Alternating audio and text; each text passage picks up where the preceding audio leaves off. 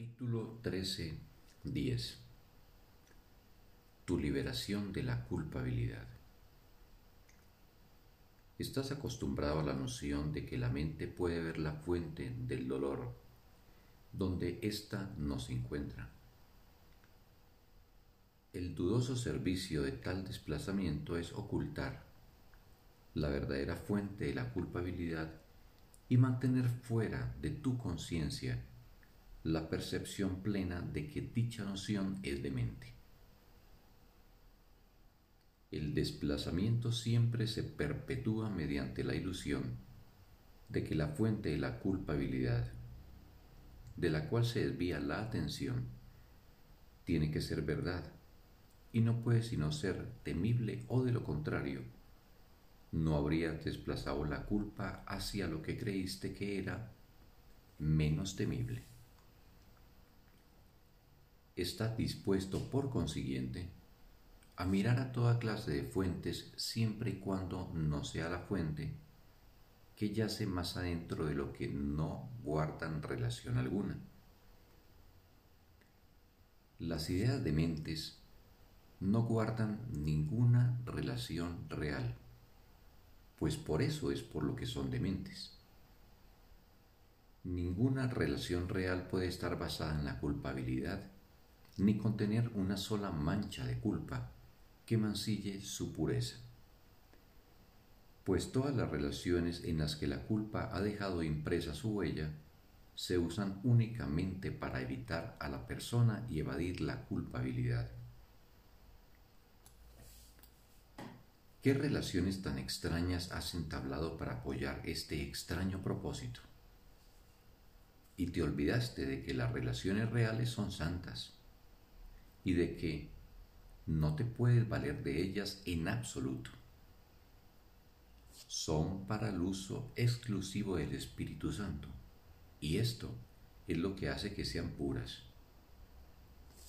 Si descargas tu culpa sobre ellas, el Espíritu Santo no puede entonces usarlas, pues al apropiarte para tus propios fines de lo que deberías haberle entregado a Él, Él no podrá valerse de ello para liberarte. Nadie que en cualquier forma que sea quiera unirse a otro para salvarse a él solo, hallará la salvación en esa extraña relación no es una relación que se comparta, por consiguiente no es real. En cualquier unión con un hermano en la que procures descargar tu culpa sobre él, compartirla con él o percibirla en él, te sentirás culpable. No hallarás tampoco satisfacción ni paz con él, porque tu unión con él no es real verás culpabilidad en esa relación porque tú mismo la sembraste en ella. Es inevitable que quienes experimentan culpabilidad traten de desplazarla, pues creen en ella. Sin embargo, aunque sufren, no buscan la causa de su sufrimiento dentro de sí mismos para así poder abandonarla no pueden saber que aman ni pueden entender lo que es amar. Su mayor preocupación es percibir la fuente de la culpabilidad fuera de sí mismos, más allá de su control. Cuando mantienes que eres culpable, pero que la fuente de tu culpabilidad reside en el pasado, no estás mirando en tu interior. El pasado no se encuentra en ti las extrañas ideas que asocias con él no tienen sentido en el presente. Dejas, no obstante, que se interpongan entre tú y tus hermanos, con quienes no entablas verdaderas relaciones en absoluto. ¿Cómo puedes esperar valerte de tus hermanos como un medio para solventar el pasado y al mismo tiempo verlos tal como realmente son? Aquellos que se valen de sus hermanos para resolver problemas que no existen, no pueden encontrar la salvación. No la quisiste en el pasado. ¿Cómo puedes esperar encontrarla ahora si impones tus vanos deseos en el presente? Resuélvete, por consiguiente, a dejar de ser como has sido. No te valgas de ninguna relación para aferrarte al pasado, sino que vuelve a nacer cada día con cada una de ellas. Un minuto o incluso menos será suficiente para que te liberes del pasado y le entregues tu mente a la expiación en paz. Cuando les puedas dar la bienvenida a todos, tal como quisieras que tu Padre te la diese a ti, dejarás de ver culpabilidad en ti mismo, pues habrás aceptado la expiación, la cual seguía refulgiendo en tu interior mientras soñabas con la culpa, si viendo la veías porque no buscabas dentro de ti. Mientras de algún modo creas que está justificado considerar a otro culpable, independientemente de lo que haya hecho, no buscarás dentro de ti, donde siempre encontrarías la expiación. A la culpabilidad no le llegará su fin mientras creas que está justificada. Tienes que aprender, por lo tanto, que la culpa es siempre demente y que no tiene razón de ser.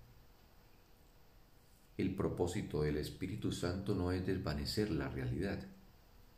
Si la culpa fuera real, la expiación no existiría. El propósito de la expiación es desvanecer las ilusiones, no considerarlas reales y luego perdonarlas. El Espíritu Santo no conserva ilusiones en tu mente, a fin de atemorizarte, ni te las enseña con miedo para mostrarte de lo que te ha salvado. Eso de lo que te ha salvado ha desaparecido. No le otorgues realidad a la culpa, ni veas razón alguna que la justifique.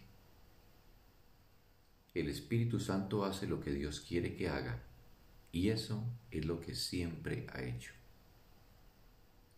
Ha visto la separación, pero solo conoce la unión. Enseña a sanar, pero sabe también lo que es la creación. El Espíritu Santo quiere que veas y enseñes tal como Él lo hace y a través de Él. No obstante, lo que Él sabe, tú lo desconoces aunque es tuyo. Ahora, se te concede poder sanar y enseñar para dar lugar a lo que algún día será ahora, pero que de momento aún no lo es. El Hijo de Dios cree estar perdido en la culpabilidad, solo en un mundo tenebroso donde el dolor le acosa por todas partes desde el exterior. Cuando haya mirado dentro de sí y haya visto la radiante luz que allí se encuentra, recordará cuánto lo ama su Padre. Y le parecerá increíble que hubiese podido alguna vez pensar que su Padre no le amaba y que lo condenaba.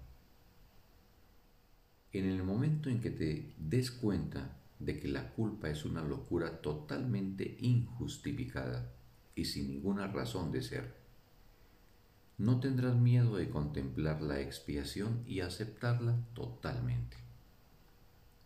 Tú, que has sido despiadado contigo mismo, no recuerdas el amor de tu Padre, y al contemplar a tus hermanos sin piedad, no recuerdas cuánto lo amas tu amor por Él, no obstante, es por siempre verdadero.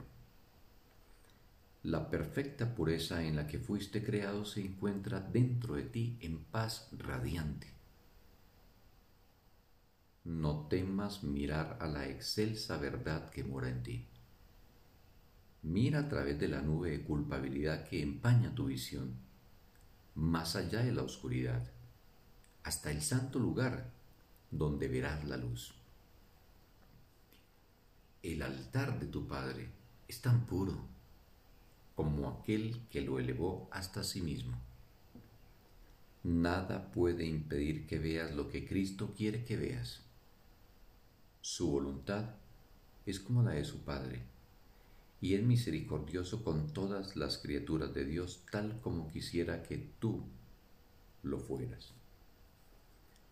Libera a otros de la culpa como tú quisieras ser liberado. Esa es la única manera de mirar en tu interior y ver la luz del amor refulgiendo con la misma constancia y certeza con la que Dios mismo ha amado siempre a su Hijo y con la que su Hijo lo ama a Él. En el amor no hay cabida para el miedo, pues el amor es inocente. No hay razón alguna para que tú, que siempre has amado a tu Padre, tengas miedo de mirar en tu interior y ver tu santidad. Tú no puedes ser como has creído ser. Tu culpabilidad no tiene razón de ser porque no está en la mente de Dios, donde tú estás. Y esta es la sensatez que el Espíritu Santo quiere restituirte. Él solo desea desvanecer tus ilusiones, pero quiere que veas todo lo demás. Y en la visión de Cristo te mostrará la perfecta pureza que se encuentra por siempre dentro del Hijo de Dios. No puedes entablar ninguna relación real con ninguno de los hijos de Dios a menos que los ames a todos y que los ames por igual. El amor no hace excepciones.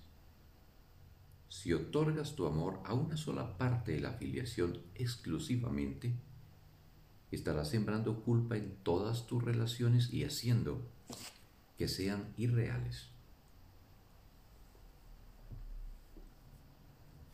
Solo puedes amar tal como Dios ama.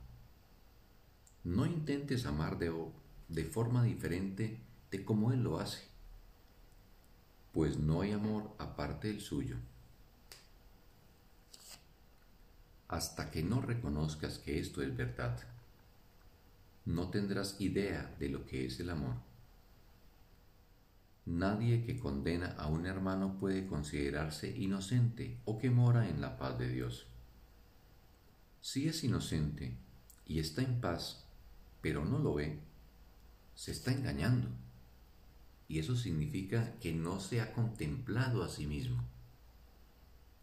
A él le digo, contempla al Hijo de Dios observa su pureza y permanece muy quedo. Contempla serenamente su santidad y dale gracias a su Padre por el hecho de que la culpa jamás haya dejado huella alguna en él. Ni una sola de las ilusiones que has albergado contra él ha mancillado en forma alguna su inocencia. Su radiante pureza que no se ve afectada en modo alguno por la culpabilidad y es completamente amorosa, brilla dentro de ti. Contemplémosle juntos y amémosle, pues en tu amor por Él radica tu inocencia. Y sólo con que te contemples a ti mismo, la alegría y el aprecio que sentirás por lo que veas erradicará la culpabilidad para siempre Gracias, Padre, por la pureza de tu Santísimo Hijo, a quien creaste libre de toda culpa eternamente. Al igual que tú, yo deposito mi fe y mi creencia en lo que tengo en gran estima. La diferencia es que yo amo solamente lo que Dios ama conmigo y por esa razón el valor que te otorgo trasciende el valor que tú te has atribuido a ti mismo. Y es incluso igual que el valor que Dios mismo te otorgó. Amo todo lo que Él creó y le ofrezco toda mi fe y todo el poder de mi creencia. Mi fe en ti es tan inquebrantable como el amor que le profeso a mi Padre. Mi confianza en ti es ilimitada y está desprovista del temor de que tú no me oigas. Doy gracias al Padre por tu hermosura y por los muchos dones que me permitirás ofrecerle al reino en honor de su plenitud, que es la de Dios. Alabado seas tú que haces que el Padre sea uno con su propio Hijo. Por separado no somos nada, pero unidos brillamos con un fulgor tan intenso que ninguno de nosotros por sí solo podría ni siquiera concebir. Ante el glorioso esplendor del reino, la culpabilidad se desvanece y habiéndose transformado en bondad, ya nunca volverá a ser lo que antes fue. Cada reacción que experimentes estará tan purificada que será digna de ser ofrecida como un himno de alabanza a tu Padre. Ve en lo que Él ha creado únicamente una alabanza, a Él, pues Él nunca cesará de alabarte a ti. Nos hallamos unidos en esta alabanza ante las puertas del cielo, donde sin duda habremos de entrar debido a nuestra inocencia.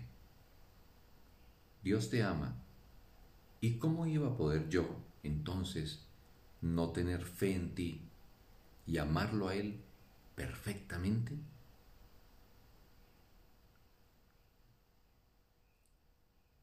Fin del texto. Un sagrado día para todos.